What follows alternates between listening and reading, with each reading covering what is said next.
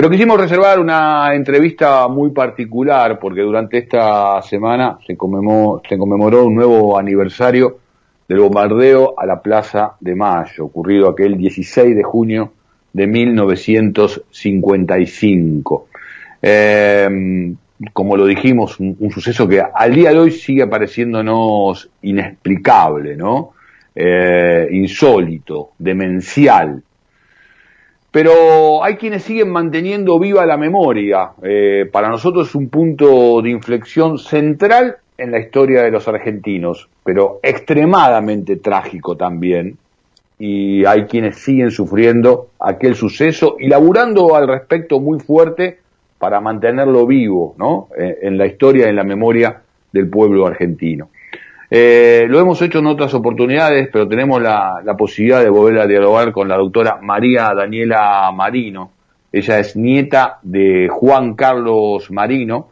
Eh, Juan Carlos Marino fue uno de los, este, de los, de los trágicos fallecimientos de aquella jornada del 16 de junio de 1955.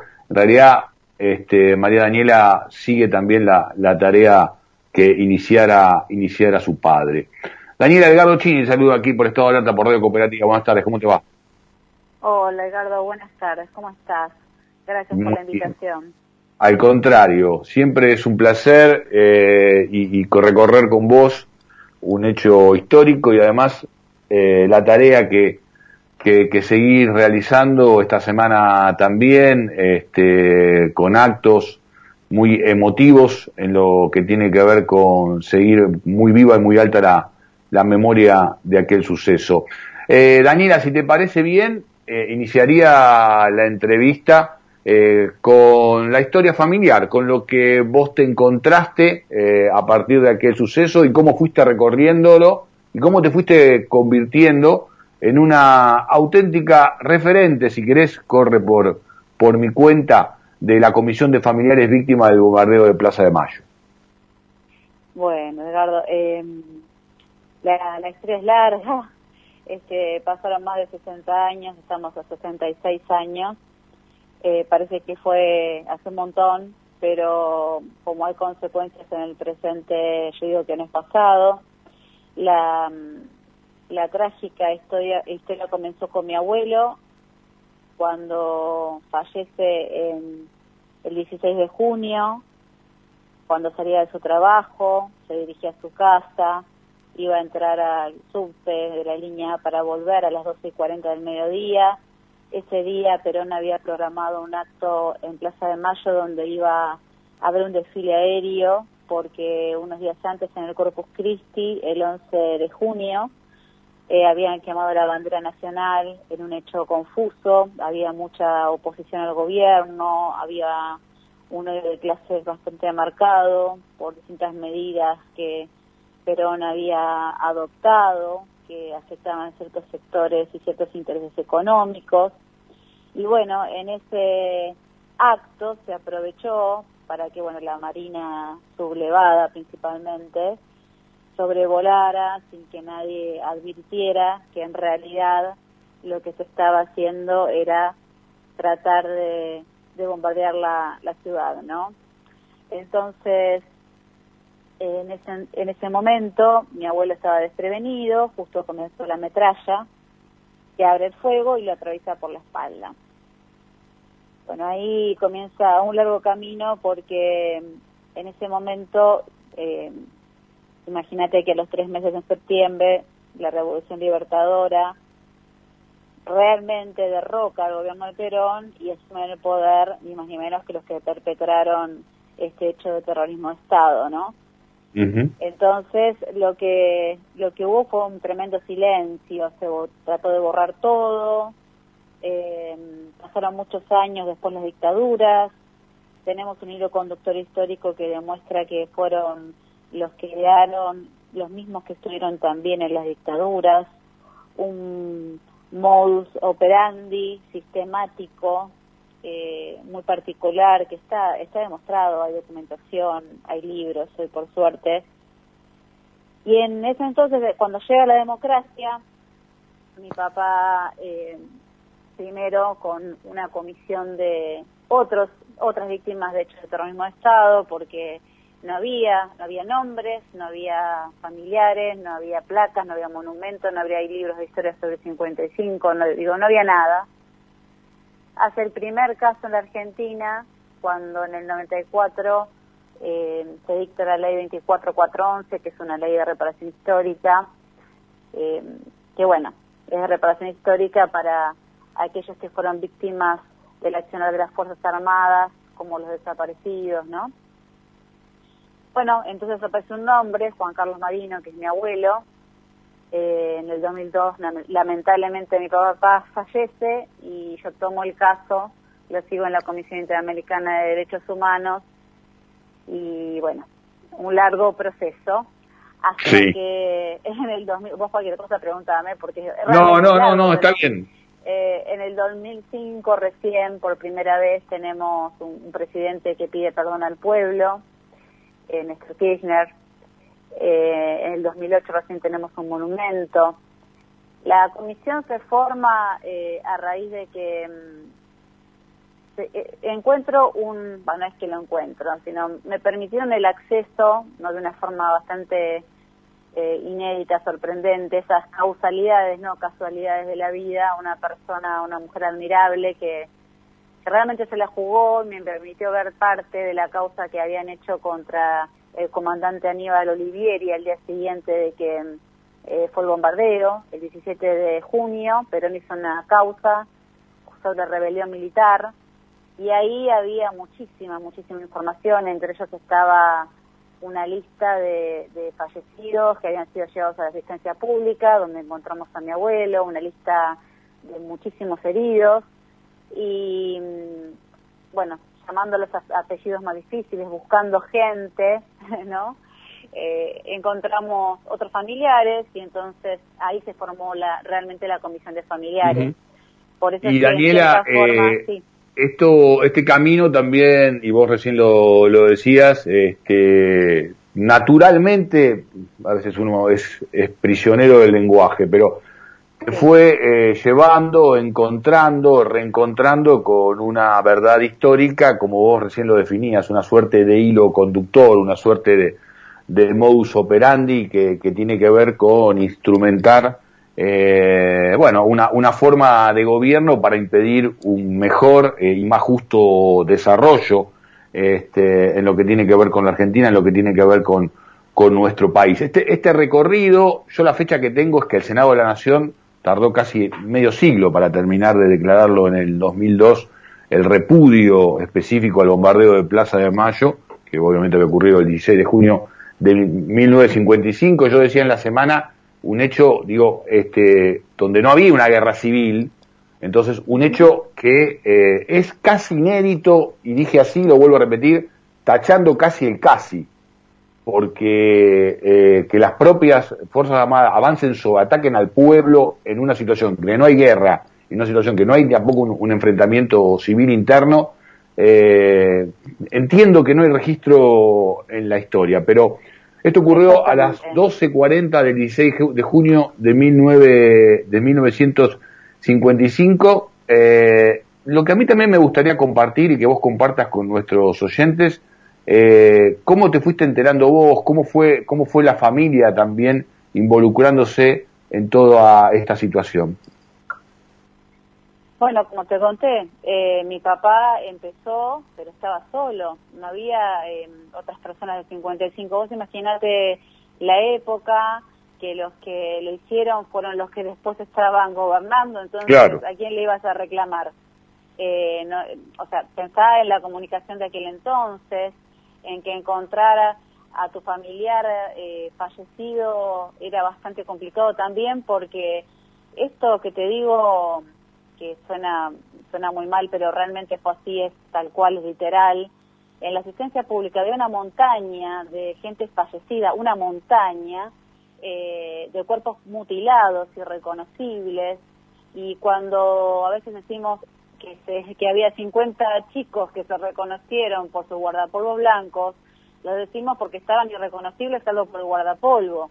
Entonces, realmente fue algo muy siniestro, muy macabro, porque se aprovechó un acto en la plaza. Es como decir, bueno, ahora cualquier gobierno que quiera hacer un acto y tiene una oposición y tuviésemos las fuerzas eh, como para hacer algo semejante, aprovechasen que la, que la gente está en la plaza para bombardear. Fue un día laboral, pleno mediodía, eh, con un desfile aéreo, eh, incluso se dijo por ahí eh, un niño aparentemente, porque bueno, después este, subimos el nombre también, ahora no lo estoy recordando, pero mamá, mirá, van a tirar flores, porque se sabía que iba a haber un acto y por eso habían dado acceso en las instituciones, por eso mi abuelo en realidad quiso volver a su casa, se ve que estaba cansado y quería volver, y bueno, por eso lo, lo sorprendió el ataque, ¿no?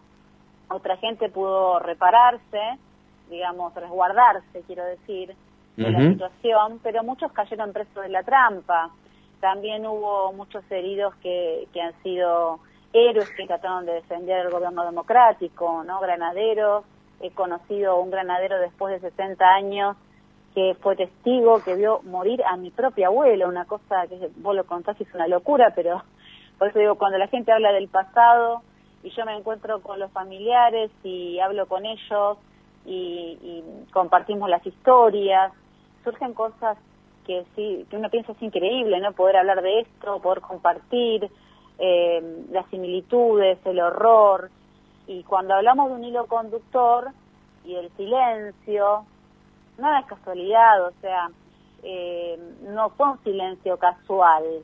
Eh, el otro día decía en la Secretaría de Derechos Humanos que justo, bueno, hicimos un, un, conversatorio, perdón, para, para homenajear a... Sí, tengo, entendido con, centro en la, en la ex ESMA, en, en, el, en, el, en el centro hoy del de, Museo de, de, la, de la Verdad y, y, la, y la Justicia, ¿no? El centro histórico de allí de la Avenida Libertador. Sí, bueno, ahí yo mencionaba que el silencio no fue casualidad. Eh, el silencio, eh, si uno busca información de esa época, eh, no, en los diarios de la época no encuentra. Si mm. buscas el día de tu nacimiento, típico cuál era la etapa de Clarín, el 17 de junio, al día siguiente, no está disponible.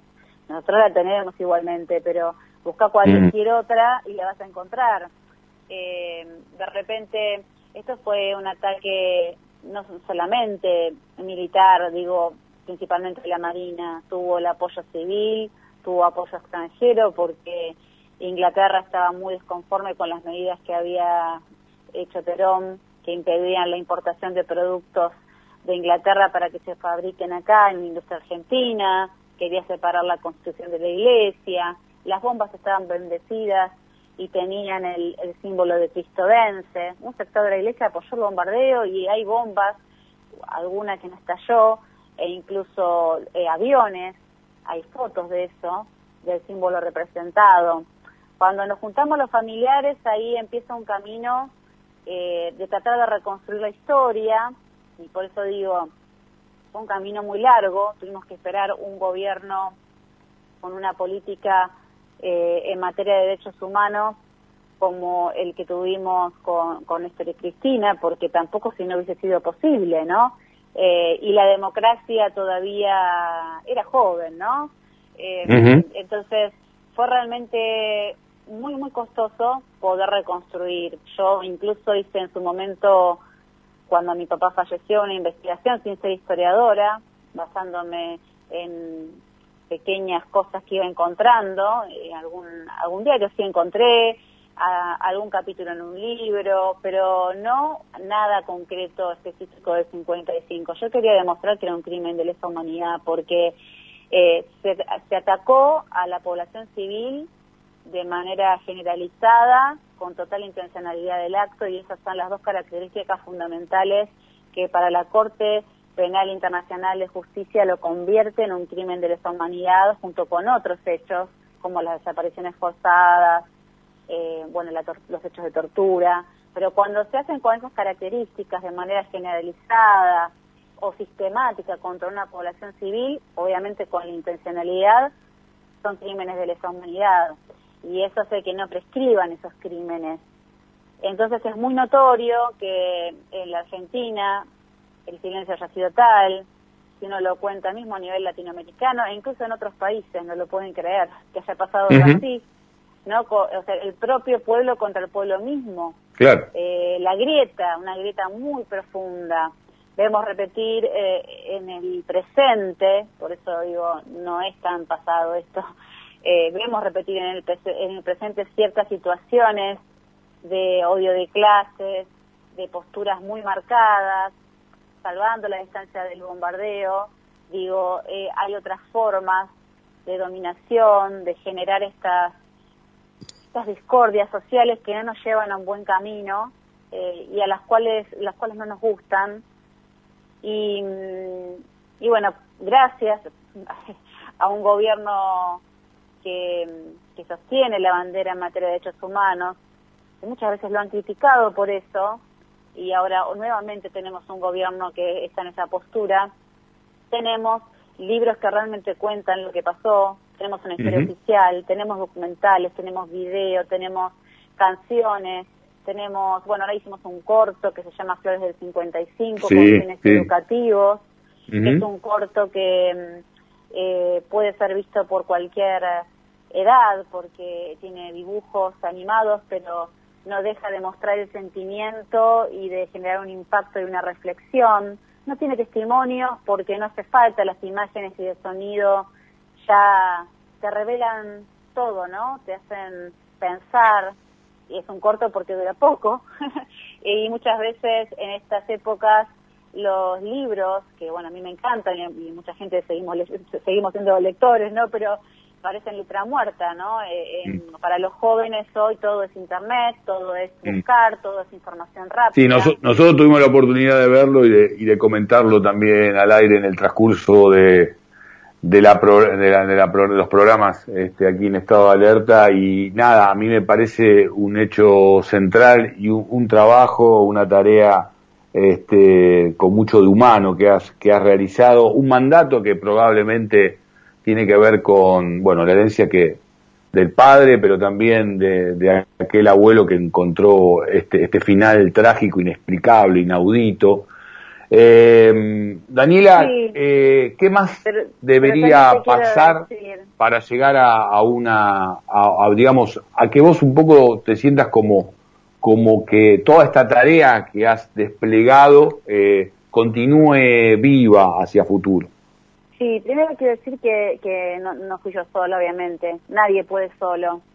Siempre hubo ayuda de mucha gente, siempre hay mucha, mucha gente dispuesta a ayudar, que comparte el sentimiento. Esto no es mío, eh, nada más. o sea, enseguida me di cuenta que trascendía eh, la causa de mi abuelo, trascendía a, a los familiares, a los sobrevivientes, a los héroes caídos y a los sobrevivientes, a los testigos, a las fuerzas leales que defendieron el gobierno democrático, porque es de todo el pueblo argentino.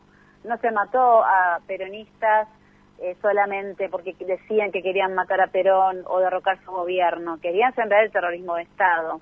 Lo que estamos generando, el objetivo que a mí me dejaría tranquila y creo que a la mayoría de los familiares y por lo menos los que sostenemos la memoria activa, no solamente de este hecho, sino de todos los hechos de terrorismo de Estado, es que se eduque que se ponga en la agenda nacional, en el calendario. Fíjate el silencio que hubo que no mereció, siendo más terrible que un crimen común, ni siquiera estar incluido en la agenda nacional. No te digo que sea un feriado, te digo que esté incluido en la agenda nacional. Eso no es una casualidad.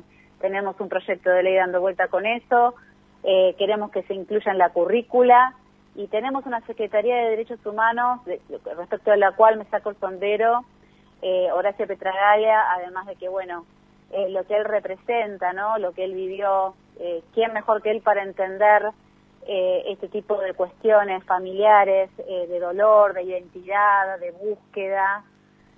a pesar de este contexto en el que estamos, muy particular, sigue trabajando hasta cualquier hora con todo su equipo impecable para que la memoria se mantenga activa y hoy podemos entrar a, la página de la Secretaría y encontrarnos con un código QR, algo muy moderno realmente, ¿no? Porque tenemos un mural que se presentó ahí que en el predio y si entras al código QR te lleva un recorrido educativo, encontrás el corte, encontrás información, encontrás qué se hizo eh, durante todos estos años. Eh, por eso es agradecer, agradecer también a todos los que los que se involucran y hacen su pequeño aporte cultural. Solamente la eh, cultura mantiene activa la memoria.